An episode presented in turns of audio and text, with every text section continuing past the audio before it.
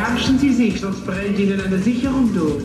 Ah ja, bei Ihnen heißt das, es schließt sich ein Blutgefäß. Das Herz setzt plötzlich aus. Das heißt, die Windschutzscheibe könnte zum Bildschirm mutieren. Niemand darf überleben. Niemand darf überleben. Und inzwischen eröffnen nun Computer und Internet ganz neue Austausch- und Informationskontrolle äh, Kanäle über in, in Grenzen hinweg.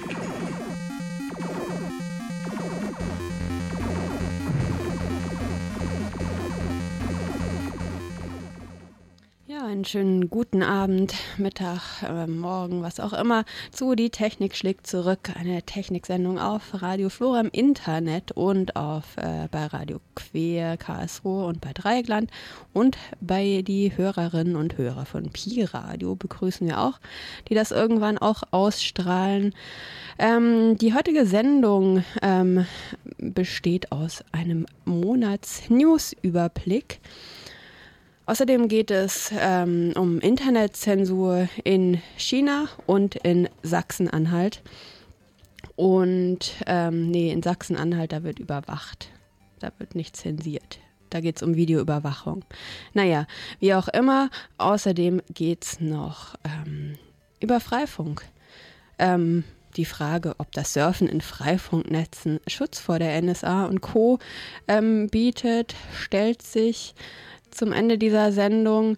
Ja, und allgemein um Freifunk, das ja dieses Jahr zehn Jahre alt wird. Vor zehn Jahren wurden die ersten Freifunk-Router äh, aufgestellt oder die Software dazu entwickelt. Ja, und wir fangen erstmal mit ein paar Takten Musik an. Und zwar wie immer Creative Commons Musik. Jetzt kommt Soul Stone von Strat.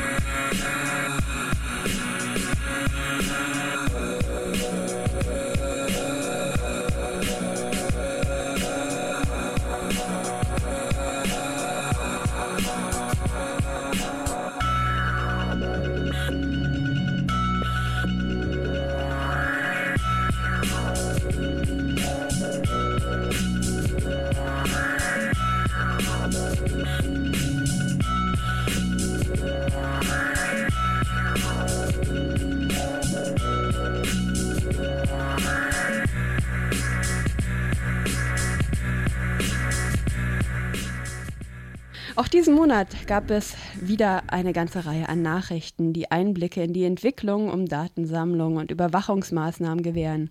Abseits der Enthüllungen aus den NSA-Dokumenten, die Edward Snowden aus dem Reich der Geheimdienste mitbrachte, passierte nämlich noch viel mehr. Zu den prominenteren Nachrichten gehören sicherlich die Pläne der Regierung im Kreml, welche ihr russlandweites Telekommunikationsüberwachungssystem SORMS ähm, für die Überwachung der Olympischen Spiele in Sotschi ausbauen wollen. Die Journalistin Andrei Soldatov und Irina Borugan haben einen Artikel des Guardian zufolge aus einer ganzen Reihe von Einzelveröffentlichungen ein Bild zusammengetragen, das darstellt, was der russische Geheimdienst FSB derzeit so plant. Wie zu den Olympischen Spielen in London wird die Überwachung mal wieder lückenlos sein. Und es steht zu vermuten, dass nicht nur nach Terroristen gesucht wird. Die Nulltoleranzpolitik der russischen Regierung gegenüber Homosexuellen und ihren Sympathisanten gilt als einer der ersten Betätigungsfelder des FSB zu den Olympischen Spielen. Mit SORMS soll die gesamte Telekommunikationsinfrastruktur lückenlos überwacht werden. Dem ist eigentlich nichts mehr hinzuzufügen. Wie realistisch solche, solche Pläne sind, steht oftmals auf einem anderen Blatt. Aber das Beispiel China zeigt, mit, welch, mit welcher Freizügigkeit Staaten handeln können, wenn sie es darauf anlegen. Ein Bericht von Reportern ohne Grenzen beschreibt die Situation von Journalisten und Journalistinnen in diesem riesigen Land. Mit Hauke Girow vom, von Reporter ohne Grenzen sprach Radio Korax aus Halle.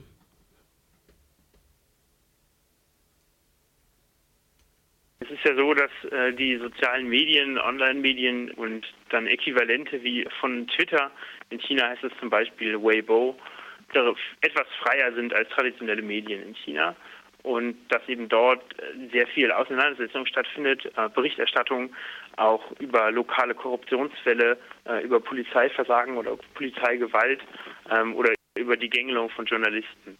Jetzt gibt es eben ein neues Gesetz, was diese Verbreitung von angeblichen Gerüchten im Netz unter Strafe stellt.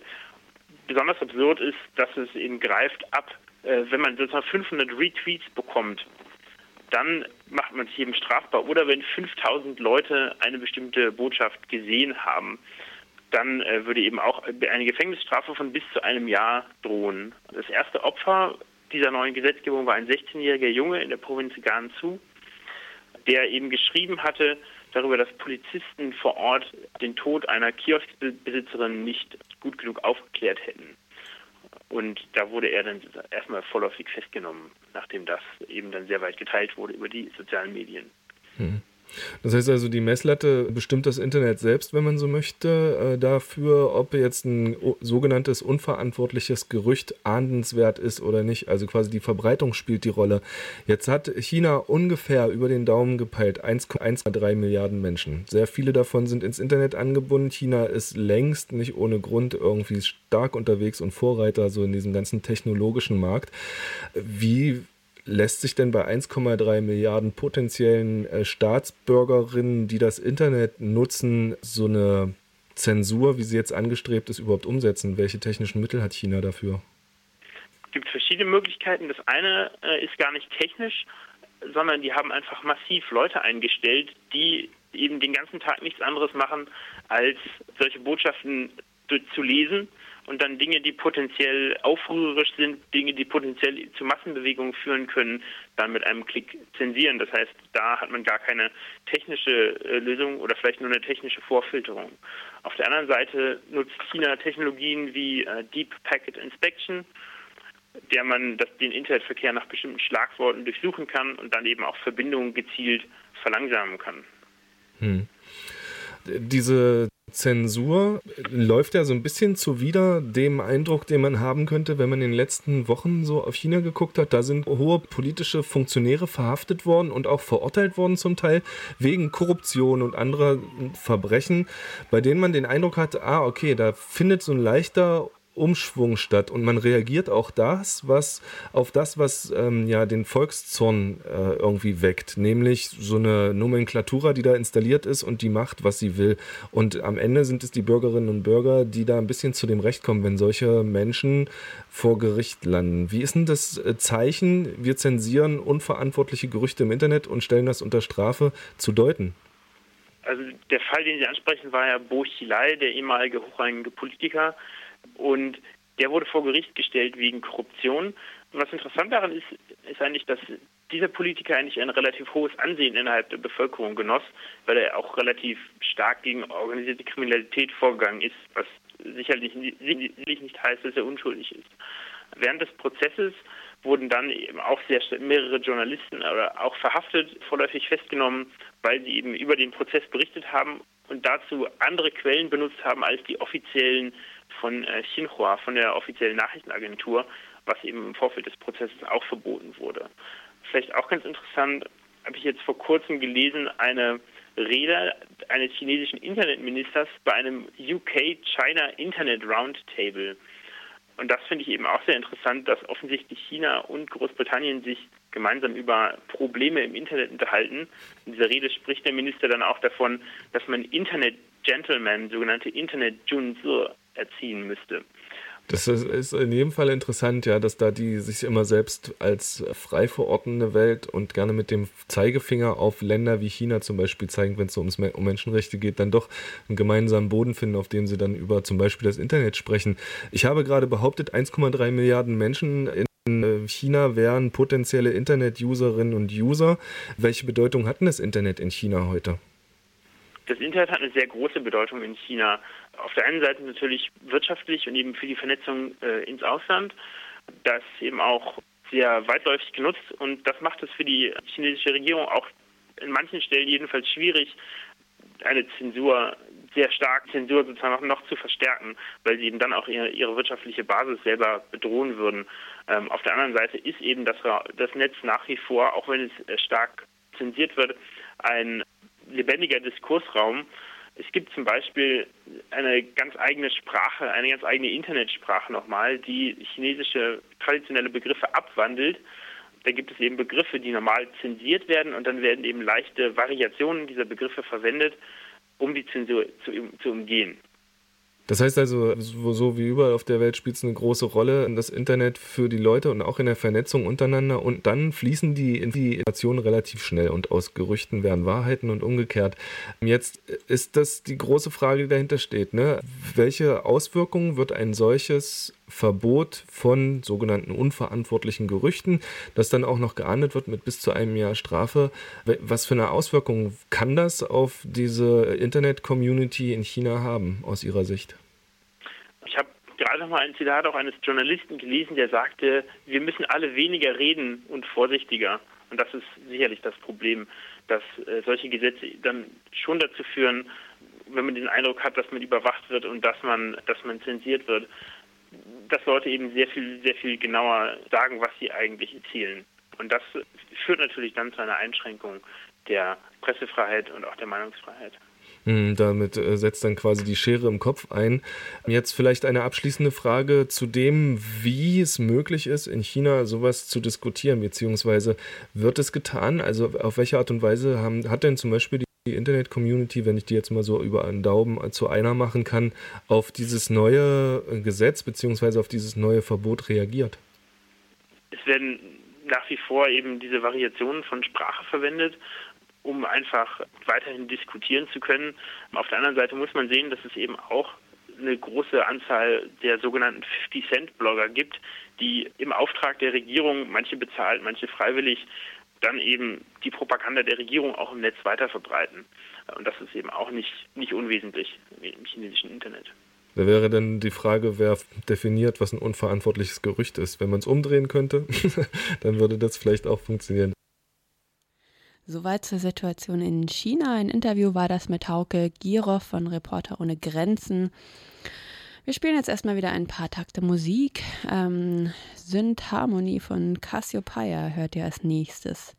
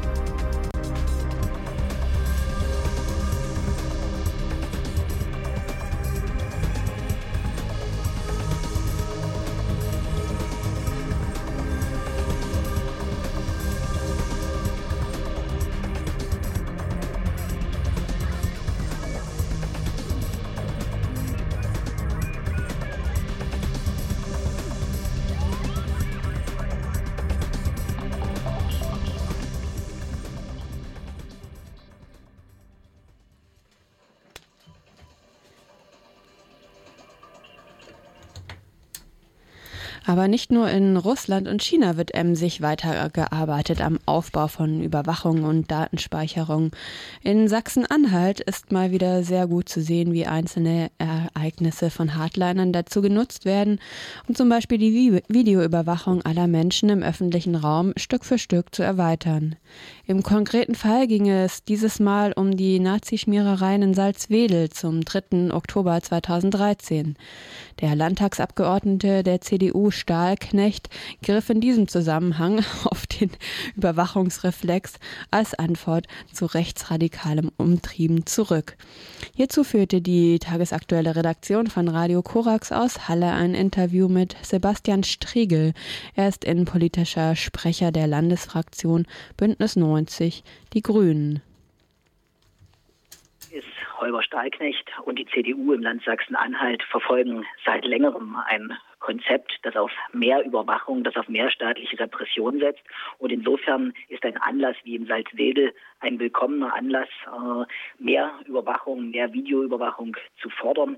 Und es kommt eigentlich gar nicht so sehr darauf an, was konkret dieser Anlass war und ob Videoüberwachung dort wirklich weiterhelfen würde, sondern es wird als Anlass genommen, um mehr staatliche Überwachung am Ende realisieren zu können. Das Thema Videoüberwachung taucht ja immer mal wieder so im, so im Lack auf. Aber nun hat sich die Idee Stahlknecht sozusagen von jetzt auf gleich ergeben und wirkt so, als wäre sie bereits entschieden. Wie wurde diese Überlegung der Videoüberwachung im Parlament besprochen? Es ist nach dem Polizeigesetz, nach dem Sicherheits- und Ordnungsgesetz in Sachsen-Anhalt möglich, an Orten, an denen es zu Straftaten kommt, wiederholt zu Straftaten kommt, äh, möglich im Einzelfall und dann im Regelfall auch offen. Das heißt, Bürgerinnen und Bürger müssen darauf hingewiesen werden, eine Videoüberwachung zu installieren. Das ist beispielsweise in Halle auf dem Marktplatz der Fall. Dort wird man, wenn man den Platz betritt, informiert, äh, entsprechende Videoüberwachung dort vorgehalten wird. Es ist aber grundgesetzwidrig und auch gegen die sachsen-anhaltische Landesverfassung flächendeckend in Sachsen-Anhalt Videoüberwachung einzusetzen. Das hat der Innenminister zunächst am Samstag gefordert als Reaktion auf die rechtsextremen Schmierereien in Salzwedel. Und er rudert inzwischen zurück, denn ich glaube, er merkt, dass entsprechende Kritik sehr breit, breit erfolgt, dass sein Koalitionspartner, die SPD, dort gegenarbeitet, dass die Polizeigewerkschaft eine solche Idee nicht favorisiert, dass Bündnis 90 Die Grünen und auch die Linke und viele andere im Land sehr skeptisch sind. Erstens, ob Videoüberwachung überhaupt äh, ein gutes Mittel ist, um Straftaten zu verhindern und ob im konkreten Falle Videoüberwachung denn helfen würde, neonazistische Schmierereien zu verhindern. Mein Eindruck ist, solche Schmierereien lassen sich nicht mit Videoüberwachung verhindern. Ja, sie lassen sich noch nicht einmal mit Videoüberwachung besser aufklären. Das würde man nur erreichen, wenn man A, mehr Polizei auf der Straße hätte, äh, die dann sowas auch sehen bzw. verhindern könnten. Und wenn B, ein anderer gesellschaftlicher Umgang mit Neonazismus herrschen würde. Herr Stahlknecht hatte heute bereits angekündigt, mit Teilen der Polizei sprechen zu wollen um seine Überwachungspläne zu realisieren. Wissen Sie, was heute besprochen wurde, beziehungsweise wie konkret diese Pläne eigentlich schon sind? Holger Stahlknecht hat sich als Innenminister heute dem Vernehmen nach mit leitenden Polizeibeamten in Sachsen-Anhalt getroffen. Die genauen Ergebnisse dieser Gespräche kenne ich nicht. Ich gehe aber davon aus, dass auch die leitenden Polizeibeamten den Innenminister darauf hingewiesen haben, dass es nicht gesetzeskonform und nicht verfassungskonform wäre, eine flächende Videoüberwachung in Sachsen-Anhalt einzuführen. Ich hoffe, dass die Polizeivertreter den Innenminister auch darauf hingewiesen haben, dass Videoüberwachung keine Straftaten verhindert, sondern sie allenfalls verlagern kann und im besten Falle vielleicht noch bei der Aufklärung helfen kann. Aber selbst da sind die Erfahrungen ernüchternd. Wir haben beispielsweise in Merseburg die Situation, dass hier über Jahre immer wieder vermutlich durch Neonazis die Stele für die ermordeten Sinti und Roma geschändet worden ist. Sie ist versucht worden umzustoßen. Man hat versucht, sie zu beschädigen. Sie ist mit Kot beschmiert worden. Sie ist mit Flaschen beworfen worden. Ganz unterschiedliche Dinge. Gebinde sind gestohlen worden. Und seit 2011 wird die Stele deshalb videoüberwacht. Die entsprechenden Straftaten treten aber weiter auf. Ja, und selbst wenn Täter identifiziert werden oder festgestellt werden an der Stele, gelingt es nicht, ihm gerichtsfest das nachzuweisen, die Tat, weil die Videoaufnahmen technisch nicht geeignet sind, weil die in der Nacht zum Beispiel eingeschränkt waren. Und am Ende zeigt sich, die Videoüberwachung greift zwar in die Grundrechte aller Bürgerinnen und Bürger ein, hilft aber nicht, Straftaten zu verhindern und hilft im konkreten Fall in Merseburg noch nicht einmal, diese Straftaten auch aufzuklären. Und Herr Starknecht hat sich in seiner Argumentation, was Sie auch schon vorher genannt haben, auf das Gesetz Sicherheits- und Ordnungsgesetz berufen. Warum legitimiert dieses Gesetz die Videoüberwachung? Es ist eine gesetzgeberische Entscheidung gewesen, vor Jahren bereits Videoüberwachung prinzipiell zu ermöglichen, allerdings als Einzelfall. Das kann mit Blick auf einzelne Situationen äh, durchaus auch mal angezeigt sein. Bündnis 90 Die Grünen wenden sich nicht gegen jede Videoüberwachung, sondern es ist die Frage, in welchem Umfang erfolgt das und erfolgt es in einem Bereich, in dem es tatsächlich auch sinnvoll sein kann. Mein Eindruck ist, solche Bereiche gibt es in Sachsen-Anhalt nur sehr wenige. Wo Videoüberwachung bereits stattfindet, gerät sie häufig an ihre technischen und auch kriminologischen Grenzen. Und dass die Polizeigewerkschaft beispielsweise sich so vehement auch gegen mehr Videoüberwachung ausspricht, zeigt ja, hier hat Stark noch nicht einmal die Polizei hinter sich, weil dort ist das Wissen vorhanden, dass letztlich nur Polizistinnen und Polizisten auf der Straße helfen können, Kriminalität zu verhindern und Sachsen-Anhalt tatsächlich sicherer zu machen.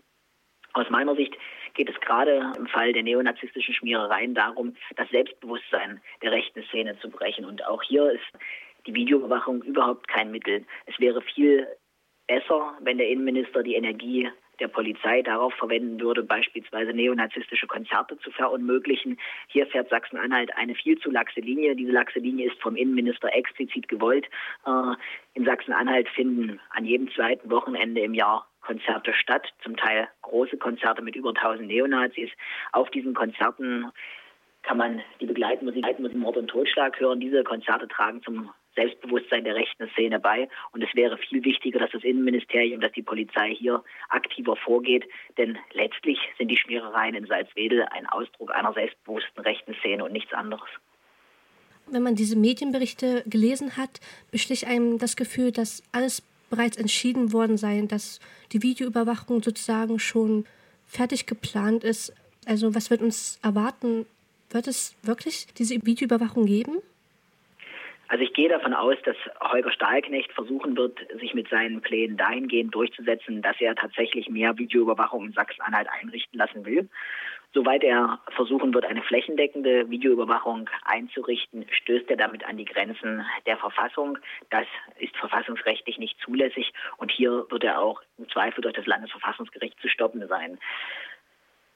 Wenn es darum geht, einzelne Stellen im Land äh, per Videoüberwachung vermeintlich sicherer zu machen, wird man wird das im Einzelfall auch anschauen müssen, wird sich die jeweiligen Gefahrenprognosen, ja, die dort begangenen Straftaten in der Vergangenheit anschauen müssen. Denn nur wenn es sich bei den entsprechenden Stellen um einen Kriminalitätsschwerpunkt handelt und die unmittelbare Gefahr weiterer Straftaten droht, dann ist eine Videoüberwachung dort überhaupt nur begrenzt möglich. Sie ist auch regelmäßig zu überprüfen, ob sie noch notwendig ist. Und pauschal zu sagen, alle Gedenkstätten in Sachsen-Anhalt sollten per Video überwacht werden, ist rein gesetzlich nicht möglich. Holger Steignecht hat auch ausgeführt als Innenminister, die entsprechenden technischen Mittel stünden schon umfassend bereit. Das entsprechende Geld sei bereitgestellt. Ich sage sehr deutlich, im Haushalt des Landes Sachsen-Anhalt sind derzeit keine Mittel für eine flächendeckende Videoüberwachung eingestellt. Und Bündnis 90 Die Grünen werden auch dagegen kämpfen, dass solche Mittel entsprechend in den Landeshaushalt eingestellt werden, weil wir glauben, Videoüberwachung ist kein gutes Mittel, um Straftaten zu verhindern, auch nicht um neonazistische Straftaten zu verhindern. Das war Sebastian Striegel von Bündnis 90 Die Grünen im Interview mit Radio Korax. Wir machen erstmal weiter mit ein paar Takten Musik. Und zwar Friel von Sören Grevebeck.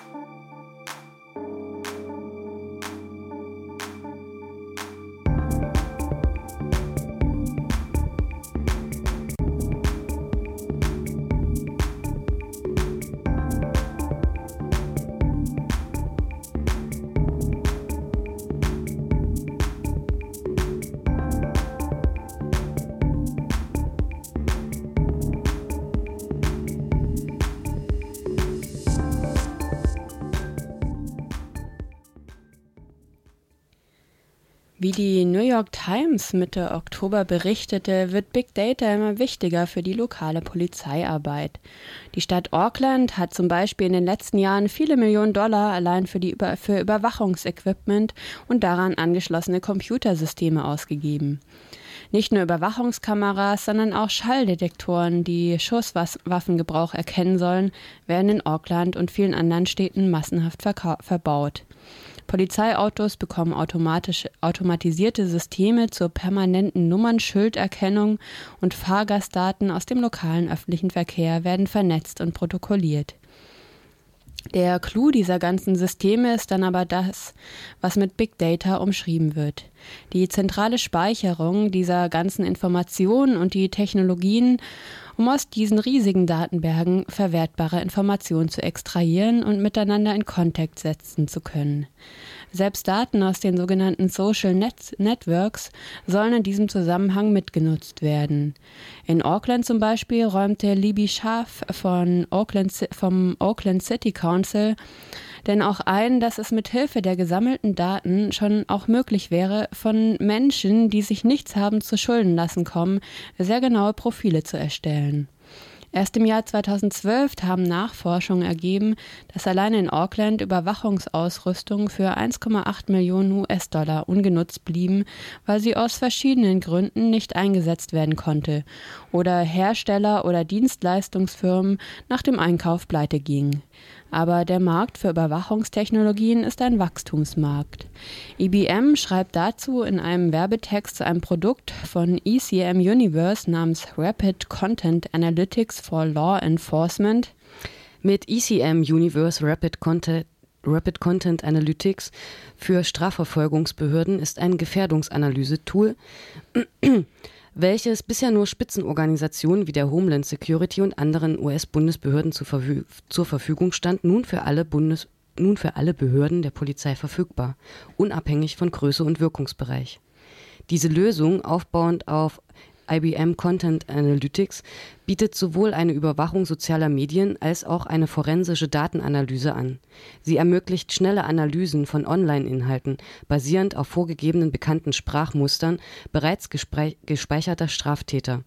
Es können Netzwerke wie Twitter, Facebook, Google Groups und andere Communities in Echtzeit überwacht werden. Textanalysen zur Frühwarnung durchgeführt werden, verbale Drohungen und Angriffe erkannt und mit den gespeicherten Profilen bereits registrierter Menschen in Zusammenhang gebracht werden. Eine Fallverwaltung für Überwachungsmaßnahmen geführt werden.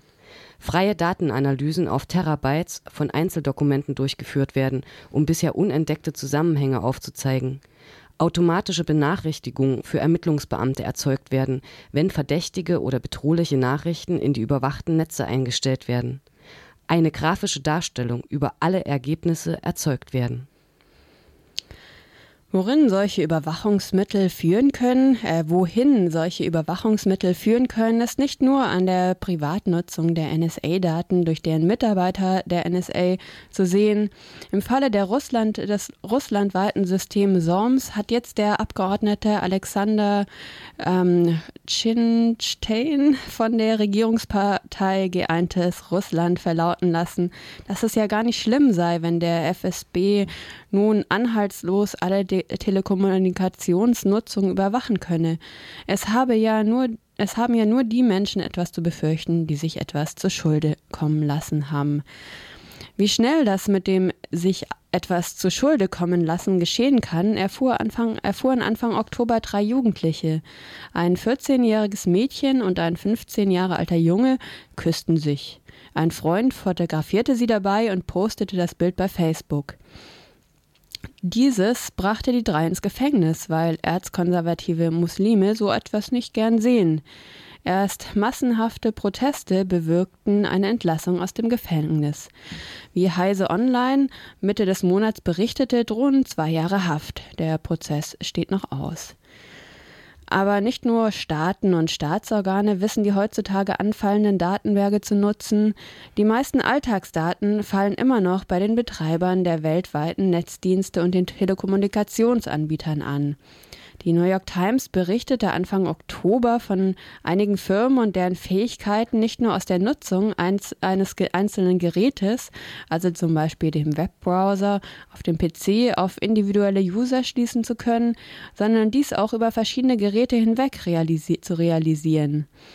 Die Firma Drawbridge vermarktet eine Technologie, die Nutzer an verschiedenen Geräten, sei es morgens der Smartphones oder mittags der PC bei der Arbeit, abends der PC zu Hause und das Tablet auf dem Sofa, identifizieren kann.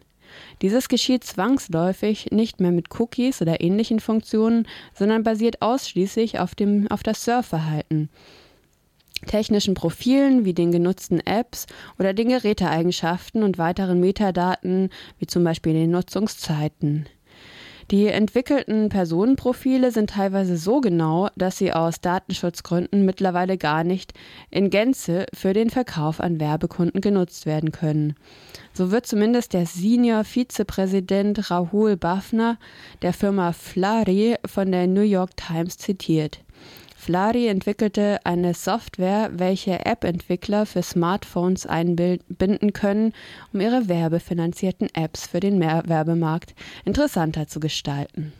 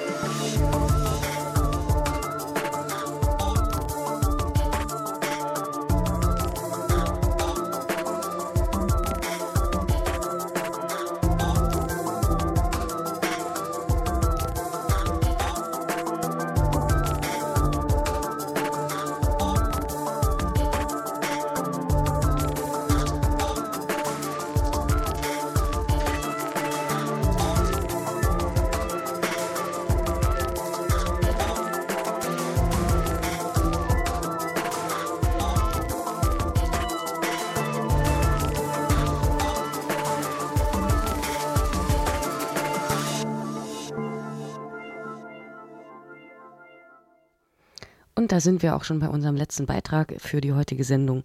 Surfen in Freifunknetzen. Schutz vor NSA und Co. Fragezeichen Freifunk. Die Idee eines dezentralen Internets in Nutzerinnenhand zum anonymen und kostenfreien Surfen. Wie verbreitet sind Freifunknetzwerke? Wie funktioniert und wie finanziert sich Freifunk? Und vor allem, ist man beim Surfen in Freifunknetzwerken vor Überwachung durch NSA, Prison etc. geschützt? Diese Fragen stellte Radio Korax Christian Heise vom Förderverein Freie Netzwerke mal gesehen ist äh, Freifunk so ein bisschen, oder die Idee hinter Freifunk ist eigentlich, dass man äh, so ein bisschen zur Demokratisierung von IT-Infrastruktur beziehungsweise Kommunikationsmedien beiträgt.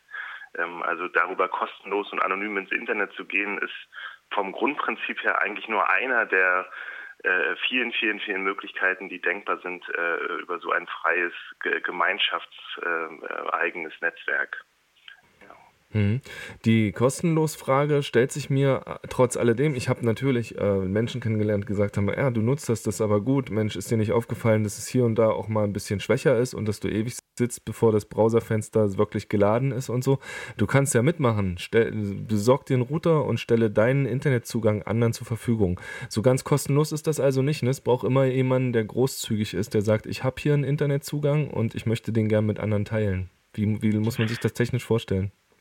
Ja, ich will jetzt nicht auf so Buzzwords wie Share Economy und so hinweisen, weil ich die selber doof finde, aber vom Prinzip her basiert das Netz, weil es ja auch ein äh, gemeines Netz ist, also beziehungsweise ein, ein Netz, was in, in, der, äh, in der Hand aller ist, aller Bürger, die daran teilnehmen, ob jetzt aktiv oder passiv, äh, profitiert natürlich davon oder es ist natürlich nötig, dass es auch Leute gibt, die äh, nicht nur nehmen, sondern auch geben.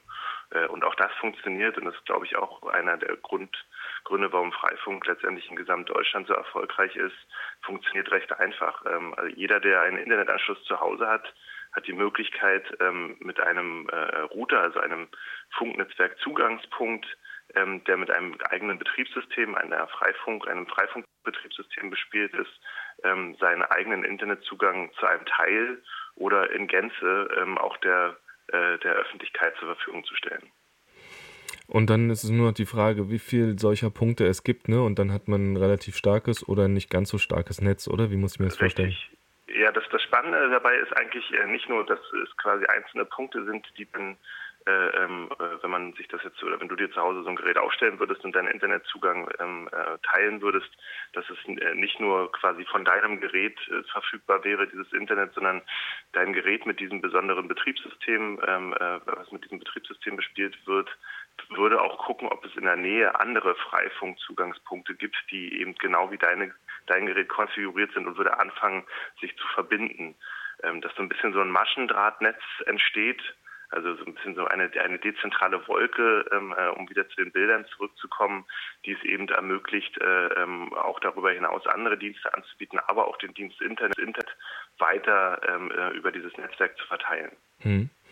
Jetzt ist das eine Sache also des eigenen Bewusstseins. Ne? Möchte ich gerne abgeben von dem, was ich habe und möchte ich so etwas äh, unterstützen, wie Freifunk, wie du es gerade geschildert hast, äh, daherkommt? Grundsätzlich würde ich immer sagen, ja, auf jeden Fall. Ähm, und dann kommt aber die Frage, wenn ich jetzt äh, meinen Router frei mache für Freifunknutzung und dann äh, ist mir auch aus der Hand genommen, dass ich weiß, wer da wie was mit dem Internet macht. Äh, wie stelle ich denn sicher, dass ich nicht am Ende der Dumme bin, weil irgendwelche Freifunknutzerinnen und Nutzer Nutzer, wer weiß was auch immer, äh, wir können es ja ganz billig machen, schlichtweg was runtergeladen haben, wofür sie nicht die Berechtigung mhm. hatten. Mhm. Das ist tatsächlich eine rechtliche Herausforderung in Deutschland. Wir haben in Deutschland als eins der, muss man fast sagen, mittlerweile wenigen Länder in Europa, ähm, äh, beziehungsweise der Kernländer in Europa, dass die Herausforderung, dass wir die sogenannte Störerhaftung haben. Das heißt, vom Prinzip her ähm, bist du als derjenige, der sein Internet offen und unverschlüsselt zur Verfügung stellt, äh, dafür haftbar, was damit passiert wozu man sagen kann, auch ein verschlüsseltes Internet ist jetzt nicht äh, ähm, zwangsläufig sicherer gegen solchen Missbrauch, also nicht immer.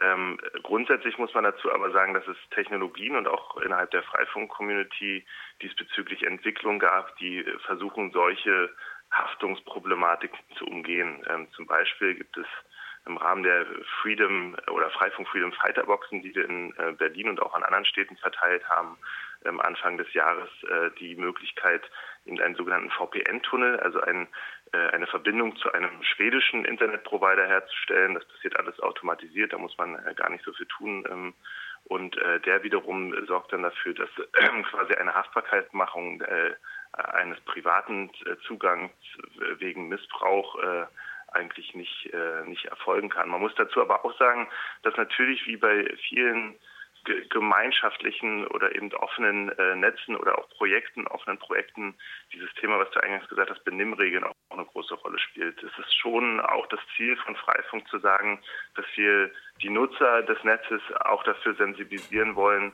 äh, dass äh, auch das Internet seine Stärken und Schwächen hat und auch der rechtsfreie Raum des Internets in dem Sinne äh, nicht existiert und äh, man doch tun nichts vermeiden sollte, solche Dienste ähm, äh, zu nutzen, um ähm, Rechtsverletzungen zu machen, was nicht grundsätzlich gegen äh, Peer-to-Peer-Tausch oder Tauschbörsen spricht, weil da sind ja nicht nur ähm, äh, Musiklieder, die man runterladen kann, sondern auch äh, viel Software und ähnliches, die unter Open Source Lizenz steht, also die nicht keine Rechtsverletzung bei Download bedeutet. Ähm, äh, aber das ist so ein bisschen auch der Appell und auch so ein bisschen der, der Zweck. Nichtsdestotrotz ist diese rechtliche Herausforderung da und das ist auch ein Thema, wo der Förderverein für freie Netze, der das äh, der hinter dem Projekt äh, Freifunk.net unter anderem steht, also als juristische Person, äh, versucht dafür zu sorgen, dass dieses Thema Störerhaftung auch auf politischer Ebene, eben weil es in Deutschland doch recht alleine dasteht, ähm, zu bekämpfen, beziehungsweise eben eine, eben eine native Lösung zu finden. Und das eben technisch wie aber auch politisch oder rechtlich. Mhm. Ich spreche mit Christian Heise von einer derjenigen, die sich in diesem Förderverein für freie Netze äh, engagieren äh, über sowas wie Freifunk, äh, ein Netzwerk, über das man ins Internet gelangt, was community gestützt ist und ähm, neben einer Anonymität äh, vielleicht auch genau dadurch ein Problem verursacht. Ne? Wir leben in Zeiten, in denen ähm, wir von NSA wissen, von äh, britischen Geheimdiensten, die mit Programmen ähm, unseren Datenverkehr ausschnüffeln, äh, E-Mails lesen etc. pp. Ähm, letztens erst ist es ähm, dem, ich glaube, dem NSA oder Programmierern des NSA gelungen, ähm, ein Tor zu so weit zu knacken, dass man ein bisschen rausbekommt, was, äh, wo, wo man so surft. Äh, denn Tor ist ja so eine Vorschalt Seite, die anonymisiert, die also so viele Server irgendwie umleitet, den Datenverkehr, dass man nicht mehr rausbekommen kann, wo man ist. Jetzt haben wir, hast du gerade gesagt, ähm, es gibt zwar Möglichkeiten, ähm, sozusagen rechtlich drauf zu gucken, wie ähm, das läuft, wenn ich meinen Router freigebe für Leute, die dann freifunkmäßig rumsurfen. Äh, wie, welche Rolle spielten das Sicherheitsproblem im Sinne von Geheimdiensten, wie ich es gerade geschildert habe. Äh, denn Tor ist ja, steht ja ganz oben zum Beispiel auf der Liste. Ne? Wer Tor surft, macht sich automatisch quasi verdächtig, was zu verbergen zu haben. Ähm, wie ist das bei Freifunk? Also man muss grundsätzlich sagen, äh, das Thema Freifunk hat wirklich nochmal, auch nicht nur, weil wir gerade zehn Jahre alt geworden sind, sondern durch diese ganze NSA-Debatte nochmal eine Renaissance, zumindest in der medialen Aufmerksamkeit ähm, ähm, äh, gekriegt. Ähm, auf der anderen Seite ist es äh, das Thema NSA und Freifunk beziehungsweise NSA und nicht, das betrifft nicht nur Freifunk, das betrifft eigentlich jegliche IT-Infrastruktur, die auf äh, Funk, aber auch auf Kabeln, äh, solange diese Kabelzugänge offen zugänglich sind, ähm, beruht. Freifunk ist, Freifunk ist nicht zwangsläufig sicherer als jedes andere dezentrale Netzwerk und auch das Internet ist ein dezentrales Netzwerk. Zum einen ist wichtig zu betonen, dass eben das Internet nur eine Dienstleistung von Freifunk sein kann, also nur ein Dienst, der angeboten wird von ganz vielen. Man kann aber zum anderen auch sagen, dadurch, dass das Netzwerk durch die offene äh, Struktur beziehungsweise auch durch die Gemeinschaft oder die jeweilige Freifunk-Community betreut wird, ähm, sind die Grundstrukturen natürlich ganz andere als bei kommerziellen Netzwerken und sind äh, dadurch natürlich ähm, haben auch eine andere Voraussetzung, was Abhörung oder Überwachung angeht. Ähm, aber es bleibt trotzdem ganz offen, ähm, wenn man ein, ein Freifunknetzwerk nutzt, ist das nicht zwangsläufig sicherer als äh, als ein Internet zu nutzen. Also beziehungsweise das Internet ist ja nur ein Dienst über Freifunk. Also wenn ich das Internet jetzt über Freifunk nutze oder über ein anderes Netzwerk nutze, dann ähm, ähm, ist das eine Debatte, die schwierig zu führen ist. Da kann man nicht zwangsläufig sagen, das ist anonymer. Es gibt Punkte, die auf jeden Fall die Sache schwieriger machen, gerade wenn es eben so ein, so ein VPN zum Einsatz kommt. Ähm, es gibt aber auch einfach Punkte, die äh, genau gleich sind wie ähm, bei jedem anderen Anbieter, der das Internet anbietet, wie jetzt zum Beispiel ein Mobildienstprovider oder ähnliches äh, auch. Also es ist ein bisschen schwierig, das quasi in einen Topf zu werfen. Nochmal, aber die, dadurch, dass das Netzwerk durch eine ge offene Gemeinschaft und auch durch die ähm, durch die jeweilige Community betreut wird, sind natürlich die Grundlagen der IT-Infrastruktur andere und könnten ähm, abgesicherter sein als viele andere Netze auch.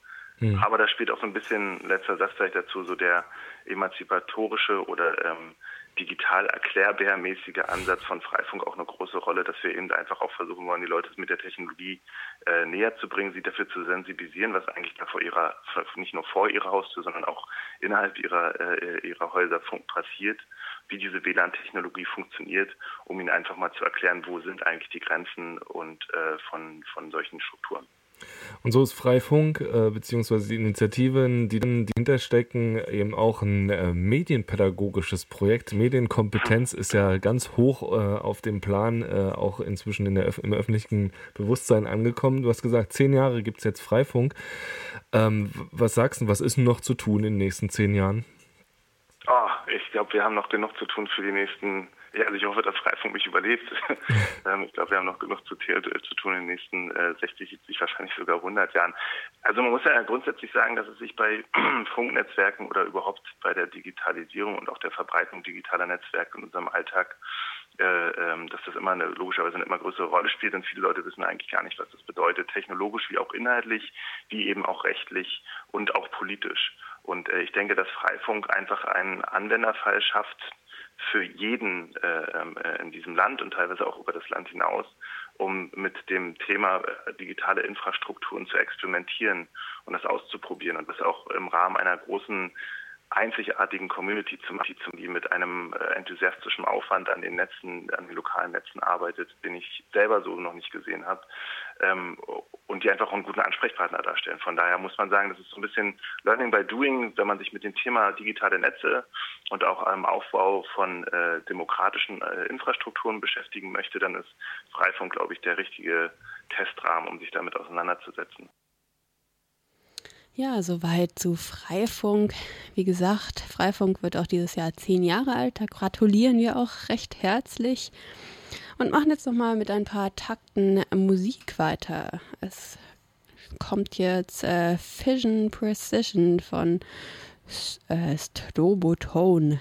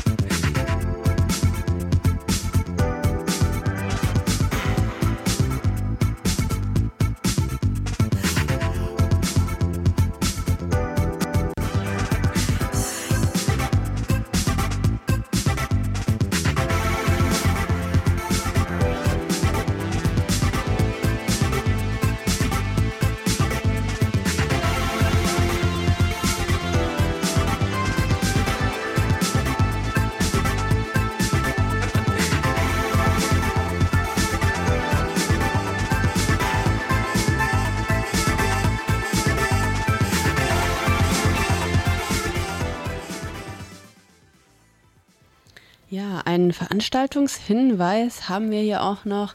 Und zwar findet vom 1. bis zum 3. November in Hannover das Hackover statt. Das zweite, glaube ich. Letztes Jahr war das erste. Und zwar ist das Ganze ein Geekend für Airfast Chaos-Treffs und Hackspaces sowie chaosnahe Menschen. Also wie ihr schon hört, wird das Ganze vom Chaos Computer Club Hannover organisiert. Mm, es sind, werden momentan die letzten Karten, äh, die noch da sind, vergeben. Also wer noch äh, dran teilnehmen will, sollte sich beeilen. Infos gibt es unter hackover.de. Und ein Thema wird und sein ähm, Software Defined Radio, also wie man quasi in Software Radio macht und dann noch irgendwie ein Hardware-Frontend hat und das Ganze dann in die Luft zu bekommen. Genau, vom 1. bis zum 3. November in Hannover. Ja, und äh, wir verabschieden uns eigentlich auch schon. Genau, äh, Mikrofon waren Fredi und Franzi. Und im, aus dem Off hat Raffaello die ganze Sendung hier vorbereitet. Ähm, wir machen jetzt nochmal ein neues Stück Musik und zwar zum Ende hört ihr jetzt noch Deeply Wrong Merits von Stephen Smyrney.